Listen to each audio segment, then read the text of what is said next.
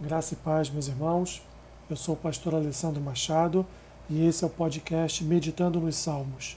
Hoje com o Salmo 35, que diz assim: Contende, Senhor, com os que contendem comigo. Peleja contra os que contra mim pelejam. Embraça o escudo e o broquel e ergue-te em meu auxílio. Empunha a lança e reprime o passo aos meus perseguidores. Dize à minha alma: Eu sou a tua salvação. Sejam confundidos e cobertos de vexame os que buscam tirar minha vida. Retrocedam e sejam envergonhados os que tramam contra mim. Sejam como a palha ao léu do vento, impelindo-os o anjo do Senhor. Torne-se-lhes o caminho tenebroso e escorregadio, e o anjo do Senhor os persiga. Pois sem causa me tramaram laços, sem causa abriram cova para minha vida. Venha sobre o inimigo a destruição quando ele menos pensar, e prendam nos laços que tramou ocultamente, caia neles para sua própria ruína. E minha alma se regozijará no Senhor e se deleitará na sua salvação. Todos os meus ossos dirão: Senhor, quem contigo se assemelha? Pois livras o aflito daquele que é demais forte para ele, e o mísero e o necessitado dos seus extorquiadores. Levantam-se iníquas testemunhas e me arguem de coisas que eu não sei. Pagam-me o mal pelo bem, o que é desolação para minha alma. Quanto a mim, porém, estando eles enfermos, as minhas vestes eram panos de saco. Eu afligia minha alma com jejum e em oração me reclinava sobre o peito. Portava-me como se eles fossem meus amigos ou meus irmãos. Andava curvado, de luto, como quem chora por sua mãe. Quando, porém, tropecei, eles se alegraram e se reuniram. Reuniram-se contra mim. Os abjetos, que eu não conhecia, dilaceraram-me sem tréguas. Como vis bufões em festins, rangiam contra mim os dentes. Até quando, Senhor, ficarás olhando? Livra minha alma das violências deles, dos leões, a minha predileta. Dar-te-ei graças na grande congregação Louvar-te-ei no meio da multidão poderosa. Não se alegrem de mim os meus inimigos gratuitos. Não pisquem os olhos os que sem causa me odeiam. Não é de paz que eles falam. Pelo contrário, tramam enganos contra os pacíficos da terra. Escancaram contra minha boca e dizem: Pegamos, pegamos, vimo-lo com os nossos próprios olhos. Tu, Senhor, os viste, não te cales. Senhor, não te ausentes de mim. Acorda e desperta para me fazeres justiça para minha causa, Deus meu e Senhor meu. Julga-me, Senhor, Deus meu, segundo a tua justiça. Não permitas que se regozijem contra mim. Não digam eles lá no seu íntimo, agora sim, cumpriu-se o nosso desejo. Não digam, demos cabo dele. Envergonhem-se e juntamente sejam sober, cobertos de vexame os que se alegram com o meu mal. Cubram-se de pejo e ignomínia os que se engrandecem contra mim.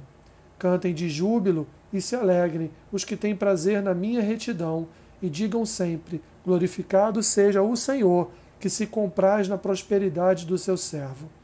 E a minha língua celebrará a tua justiça e o teu louvor todo o dia. Um salmo de lamento de Davi com uma oração em busca de proteção, denunciando as más intenções de seus adversários. Eles buscavam fazer-lhe dano. Davi ensina ao povo como deve orar quando sentir-se ameaçado por seus inimigos. Ele coloca diante de Deus todos os esquemas perversos planejados para destruí-lo, lançando sobre Deus sua confiança na proteção e defesa contra esses intentos ele usa um termo inicial técnico, contende, no versículo 1, que significa mover uma ação contra alguém, uma linguagem jurídica apresentada a Deus, que será o juiz da sua causa. Os três primeiros versículos do Salmo expressam um pedido de socorro contra os perseguidores. Ele está pedindo que Deus assuma sua luta, peleje a causa e seja sua salvação. Nos versículos 4 a 8, o salmista ora para que os planos de seus inimigos sejam frustrados, eles sofram o desapontamento da derrota. Confusão, vexame, vergonha, pedidos de Davi a Deus com o intuito de humilhar aqueles que tramam contra a sua vida. A proteção de Deus conduz à derrota dos inimigos do seu povo. Não há uma busca vingativa de Davi, mas sim um pedido de proteção para que Deus seja justo com aqueles que intentam planos maléficos contra o seu povo. Davi ora pela destruição deles. A palha do versículo 5 é usada metaforicamente na oração como símbolo do descarte. O grão, quando é colhido, descarta-se a palha, que é lançada fora e se vai com o vento. Davi então expressa que assim deve ser com seus inimigos, descartados e lançados fora, para não criarem raízes. Mais uma vez, Davi usa em um de seus salmos a petição para que Deus destrua seus adversários, fazendo-os cair em suas próprias armadilhas. Ou seja, sua sentença deve corresponder às suas ações. A sua maldade acaba sendo a sua própria armadilha. Davi usa de retórica no versículo 10. Ele sabe a bem de sua pergunta que ninguém se compara a Deus. No versículo 11, mostra uma ilegalidade, testemunhas maldosas contra o justo, conforme está registrado em Êxodo, capítulo 23, versículo 1. Eles estavam afrontando uma lei divina praticando o máximo da injustiça, pagando o bem com o mal, conforme descrito no versículo 12. Seus inimigos eram tratados como amigos e até se portavam como seus amigos em alguns momentos, mas bastava uma queda do salmista para a verdade de seus corações ser revelada. A inveja era o alimento destes falsos amigos. Assim, Davi recorre a Deus para que este venha agilizar seu socorro. A expressão até quando do versículo 17, apresenta seu desespero, que se reflete na imagem de leões, sempre utilizada por Davi para denotar a ira de seus inimigos. Davi testemunha ou testemunhará a destruição de seus inimigos na congregação. Ele renderá louvores ao Senhor por sua proteção e salvação. O salmista deixa claro que seus inimigos não são os da aliança, eles não são de paz. Versículo 20 e lutam contra o povo de Deus. Rompem a paz com o próprio Deus. Bradavam vitória contra Davi. Estavam certos de que prosperariam na sua maldade. A expressão não te cales, não te ausentes de mim, Davi, no versículo 22, usa essas expressões de temor diante das adversidades. Os brados de seus inimigos fortaleciam sua intercessão por justiça e livramento. Parece que para o salmista Deus estava inerte na situação, complacente com o mal ou dormindo, e Davi novamente se coloca em julgamento diante de Deus, algo normal em seus salmos, pois ele sabia da sua inocência.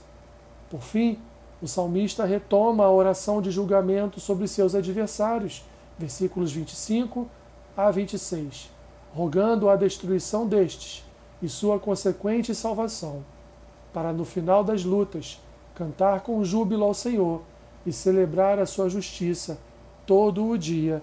Versículo 28. Aplicações do Salmo.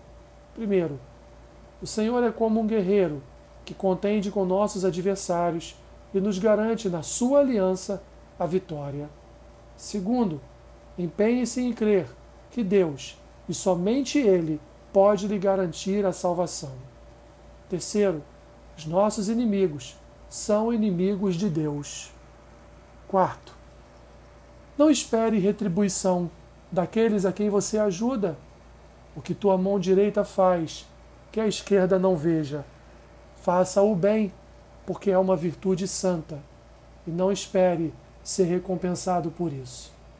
Quinto, os nossos inimigos não são maiores que o nosso Deus. Que Deus te abençoe rica e abundantemente. Amém.